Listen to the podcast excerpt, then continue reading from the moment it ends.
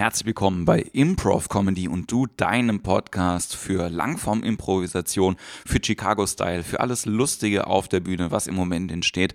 Mein Name ist Jens Wienand und heute geht es ein bisschen darum, was du denn für ein Spielertyp bist und was du denn gerne erreichen möchtest mit der Improvisation.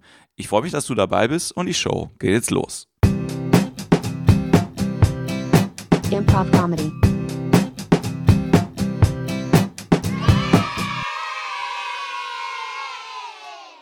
Ich habe ein neues Hobby.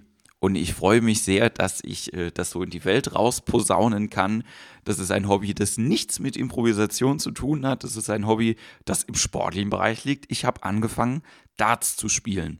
Und ähm, es, ich würde jetzt schon sagen, dass es ein Hobby ist, weil ich einen Schritt getan habe, der mir das sehr bewusst macht, dass es aus dem, naja, ich mache das ab und zu mal, hingeht zu ich will das mehr machen oder ich habe ein Ziel. Ich habe mir nämlich einen Trainingsplan gemacht. Das heißt also, ich äh, habe mich bewusst hingesetzt und habe mir überlegt, wie kann ich besser werden in dem, was ich hier mache. Ne? Beim Darts geht es darum, möglichst schnell von 501 runterzuspielen auf 0, wer das Spiel nicht kennt. Ne? Man wirft mit Pfeilen auf so eine Scheibe. Es macht mir sehr, sehr viel Spaß. Ich begleite das jetzt schon so ein bisschen länger, auch seitdem es jetzt halt irgendwie äh, ein bisschen populärer geworden ist, äh, triggert mich das halt auch an. Und ich treffe mich jetzt auch ab und zu mit ein paar Leuten und wir spielen zusammen Darts. Aber ich für mich alleine habe entschlossen, ich möchte es einfach gerne mehr machen und ich möchte gerne besser werden im Darts spielen. Und damit ich besser werde, muss ich mir einen Plan machen, wie ich das erreichen kann.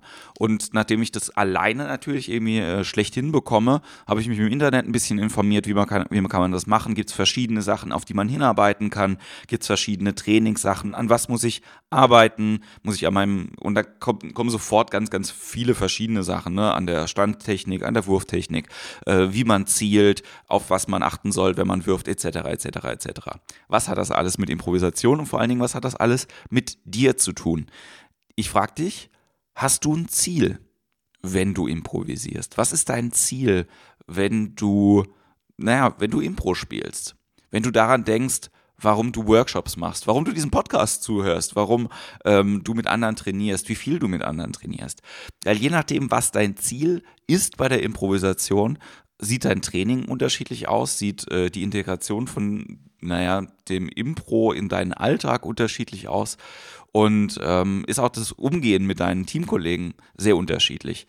Ich kann es als Trainer sagen, weil ich das oft als Feedback bekommen habe, dass die Teamzusammensetzung, die Gruppenzusammensetzung auch von den Leuten, mit denen man trainiert, teilweise auch davon, ja, das bedingt, ob jetzt das Training gut läuft oder ob es nicht so gut läuft. Weil wenn die Leute sehr unterschiedliche Ziele haben und nicht auf ein Ziel hinarbeiten, dann wird es sehr, sehr schwierig, ähm, auch die Leute unter einen Hut zu kriegen und alle in das gleiche Mindset zu kriegen, das wir brauchen, wenn wir zusammen Impro spielen.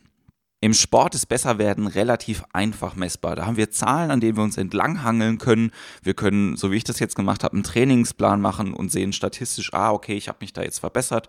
Da kommen jetzt mehr Sachen meinem Ziel näher. Wenn wir laufen, können wir die Zeit stoppen. Wenn wir Dart spielen, können wir die Punkte zählen. Das ist alles relativ einfach messbar. Wenn wir Kunst machen, ist Besserwerden sehr subjektiv besser werden liegt in so vielen verschiedenen Gesichtspunkten in dem, was wir da tun. Gerade in der Improvisation, wo äh, sich eher darauf einzulassen, auch zu scheitern, auch zum Besserwerden dazugehört, ist es manchmal ein bisschen schwierig. Und äh, deswegen will ich gar nicht jetzt so über dieses Thema, bin ich ein guter Spieler oder bin ich ein nicht so guter Spieler halt sprechen, sondern über diese verschiedenen Spielertypen und die verschiedenen Ziele, die man auch haben kann, wenn man anfängt, Impro zu spielen. Oder auch, und das ist eigentlich das Spannende, wenn man sich dazu entschließt, weiterzumachen mit der Improvisation. Also ich gehe jetzt mal davon aus, ihr kennt alle Leute, die so einen Anfängerkurs gemacht haben und dann trifft man sich zusammen in einer Gruppe, macht vielleicht einen zweiten Workshop und ähm, dann kann man gucken, was ist das Ziel von dem Einzelnen, hier ähm, das, den, den Kurs zu machen? Es gibt verschiedene Spielertypen und ich habe mal so ein paar mir ausgeschrieben. Ähm, es gibt zum Beispiel äh, den klassischen Künstler der geweckt werden will. Ja, Leute, die talentiert sind, die dann irgendwie sagen so, oh ja, okay. Und man merkt sofort, sobald die irgendwas in die Hand kriegen, können die sehr gut und viel besser damit umgehen als andere Leute und machen sofort irgendwas, wo alle Leute sagen, wow, toll. Ganz klassischer Künstler, aber jetzt nicht unbedingt ambitioniert. Also das heißt jetzt nicht, dass der ähm, das äh, automatisch die Sache, dass dadurch, dass er es besser machen will, sagt, ich will jetzt davon leben, das ist äh, mein Ding, sondern es geht einfach darum, wie der Mensch damit umgeht und ist äh, auch eine Bereicherung für alle Leute. Dann gibt es so einen anderen Typen, das ist na, ich nenne ihn äh, liebevoll mal den Patient. Ähm, das sind Menschen in der Impro-Gruppe, die nehmen die Improvisation eher als Therapie wahr. Ja, ich sage, Improvisation hat durchaus was Therapeutisches, aber wenn ihr merkt, dass ihr mit Leuten zusammenspielt oder wenn das selber bei dir der Fall ist, dass du die Impro brauchst, um Sachen aufzuarbeiten von dir selbst, die dann immer wieder kommen und immer wieder kommen, macht es weiter aber mach zusätzlich eine Therapie. Dann äh, nimmst du deinen Teamkollegen ein bisschen den Druck irgendwie davon weg, äh, irgendwie manchmal um Themen herumzutanzen oder auch mit äh, bestimmten Sachen gar nicht mit dir spielen zu wollen, weil man sich dann irgendwann so eingeengt fühlt. Ich kann es aus der eigenen Erfahrung sagen. Ich hatte eine Mitspielerin, mit der ähm, habe ich äh, jahrelang äh, zusammengespielt und sie hat die Variation der verlassenen Ehefrau wirklich in, in jeder, also wirklich in jeder erdenklichen Lage auf die Bühne gebracht. Und selbst bei einem Märchen war sie die Prinzessin, die dann vom Drachen verlassen wurde. Und äh, wenn man so jemanden hat, so einen Patienten in der Gruppe, redet darüber, aber mach auch immer eine Therapie. Dann gibt es den Anwender. Den Anwender finde ich auch sehr, sehr spannend. Das ist jemand, der ähm, schon davon gehört hat, dass äh, Improvisation auch in anderen Bereichen helfen kann und dann sofort immer versucht, die einzelnen äh, ja, Dinge, die wir im Training gemacht haben, auf seinen Berufsalltag äh, zu übertra übertragen. Was ich ganz spannend finde eigentlich, weil dafür gibt es ja extra auch Improvisationstrainings und Berufstrainings. Ich sage das gar nicht verwerflich, aber es ist ein sehr unterschiedliches Ziel zu jemand, der jetzt in ein Impro-Training kommt und einfach sagt, ich möchte gerne Kunst machen damit. Ähm, auch so jemanden, ne, also das ist kein Ausschluss von der Gruppe, sondern ich sage jetzt nur, wenn man diese drei Leute schon mal zum Beispiel zusammen hat, dann ähm, wird es schwierig, auf ein gemeinsames Ziel hinzuarbeiten. Und den vierten Typ, den ich noch so vorstellen kann, ich nenne ihn Mr. Show. Es ist meistens ein Mr., es ist selten eine Mrs. Das sind äh, Leute, die sich unbedingt in den Mittelpunkt stellen müssen und die einfach sagen, ich bin viel besser als die anderen Leute bei mir in der Gruppe. Und das ist auch schwierig, weil natürlich hast du so äh, Leute, die dann nach vorne gehen, die äh, dann eine Szene halt irgendwie auch geil machen können und so. Das sind aber auch oft Leute, die von außen dann eine Szene retten oder dann auch Sachen verschlimmbessern. So, das sind jetzt vier sehr unterschiedliche Spielertypen, die ähm, also alle Extreme darstellen aber vielleicht kannst du den einen oder anderen identifizieren und vielleicht hilft es dir auch so ein bisschen darüber nachzudenken, mit wem spiele ich denn schon zusammen und wer hat denn welche Bedürfnisse. Ich kann äh, dir nur anraten, dass du äh, vielleicht mit Leuten zusammenspielst, die in Ansätzen deinem Spielertyp ähneln. Das heißt also, ähm, guck, ich würde mir natürlich wünschen, dass für alle, die ich gerade genannt habe, Impro ein Hobby einfach ist. Und das ist natürlich was, und da wird dieser Podcast vielleicht jetzt so ein bisschen deep, ähm, aber es ist ja so, dass wir nicht wie in den USA mit der Improvisation ein, ein Kurssystem aufgebaut haben, das ähm, einem vom absoluten Anfänger bis hin zum Profi weiterentwickeln kann. Also klar kannst du das machen. Du kannst einen Anfängerkurs machen und dann einen fortgeschrittenen Kurs und dann noch einen fortgeschrittenen Kurs und dann einen ähm, ein Profikurs. Es gibt ähm, durchaus verschiedene Gruppen, die so ein System anbieten. In den USA ist es aber so, dass diese einzelnen Kurssysteme ähm, Level aufeinander aufbauen. Das heißt also, ne, dass du dich, wenn du dich dazu zum Beispiel entschließt, bei Second City ähm, die Level durchzumachen, bei denen sind es Level A, B, C, D, E, F, ähm, F1, F2, glaube ich. Bei iOS ist es ein bisschen anders, das ist Level 1, 2, 3, 4, 5, 5a, 5b. Ähm, in, äh, bei der UCB in New York ist es Level 101, 202, 303 und so weiter. Ne? Das äh, System ist irgendwie relativ klar und das baut dann aufeinander auf und man weiß auch, was die Inhalte von diesen einzelnen Leveln sind. Das ist eben der große Unterschied. Also ich äh, weiß, wüsste jetzt zum Beispiel auch genau, was der Inhalt vom Level 202 bei der UCB ist, weil das ganz klar differenziert ist. Oder was der Inhalt von Level 3 bei IO ist. Ne? Also egal, wann man das jetzt irgendwie macht, man weiß, okay, da werden jetzt die Themen zum Beispiel Scenework gemacht in diesen beiden Kursen. Ja. Und das ist eben bei uns nicht so. Ne? Wir haben im, die, immer die eierlegende Wollmilchsau und machen Anfängerkurs, mittleren Kurs, fortgeschrittenen Kurs und dann ganz exotisch eventuell noch einen Langformkurs.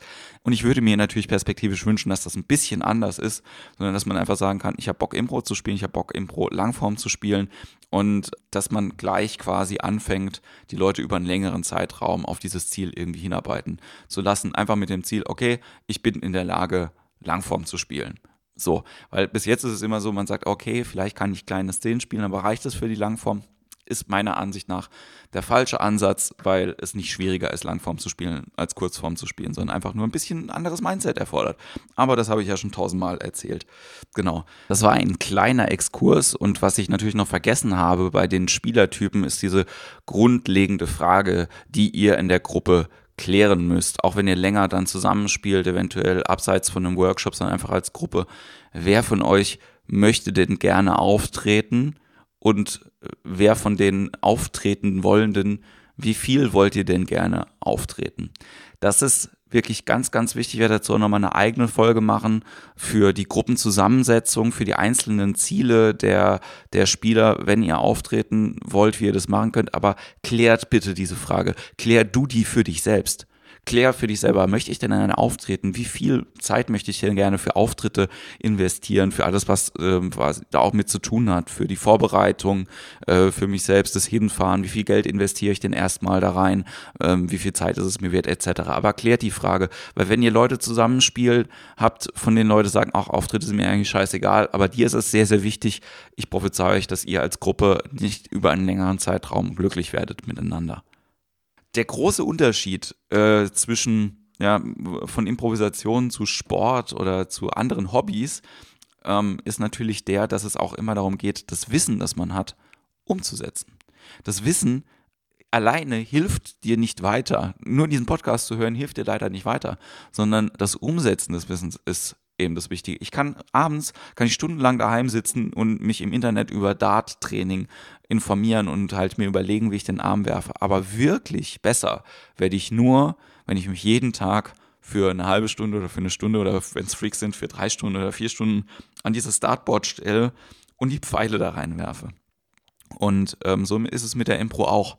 Ähm, seit wann du das spielst, ist es eigentlich ähm, relativ egal, sondern die Frage ist, wie oft machst du bestimmte Sachen? Du kannst auch in einem halben Jahr total großartig werden, wenn du es jeden Tag irgendwie machst.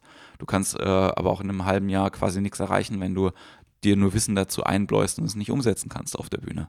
Und ich würde dir wünschen, dass du viel Möglichkeiten hast, es umzusetzen. Ähm, ich denke, dass ich hier in Mannheim ein paar Möglichkeiten für dich habe auch ähm, bei Shows aufzutreten. Kannst dich mal äh, umhören. Es gibt eine neue Show, die heißt das Improvisationstheater Cage Match. Ähm, Infos dazu auch in den Show Notes gleich nochmal. In, die Challenge für diese Woche. Challenge ist, finde deinen Spielertyp und mach dir einen Plan. Mach dir einen Einjahresplan, was du in einem Jahr impromäßig erreichen willst, was deine Ziele sind. Was möchtest du gerne können? Auf der Bühne. Mach dir einen Plan, schreib's auf. Guck, dass du da hinarbeiten kannst. Guck in der Woche nochmal drauf, wie, ob du in dein Ziel näher dran kommst oder in einem Monat oder in zwei Monaten. Und guck, ob der Plan sich eventuell auch verändert. Das ist deine Challenge. So, ich ähm, muss mich entschuldigen dafür, dass die letzte Woche keine Podcast-Folge gekommen ist, aber ich hatte Probleme mit der Webseite, die wurde gehackt. Ähm, hat wahrscheinlich keiner gemerkt, aber äh, für mich war es relativ problematisch. Ähm, umso besser ist, dass wieder alles läuft. Jetzt auch alle Folgen äh, bei iTunes äh, online sind. Das heißt also quasi von der ersten Folge könnt ihr alles anhören. Das freut mich sehr, dass das jetzt so funktioniert. Ich muss mal gucken, dass ich noch so ein Archiv irgendwo hinpacke. Ist aber auf improvcomedy.de immer verfügbar, alle Folgen, wenn du nochmal was nachhören willst. Wenn du Fragen hast, schreib mich gerne an. Mein Name ist Jens Wieland. Ich freue mich sehr, dass du dabei bist. Und dann hören wir uns nächste Woche wieder bei Improv Comedy und du. Improv Comedy.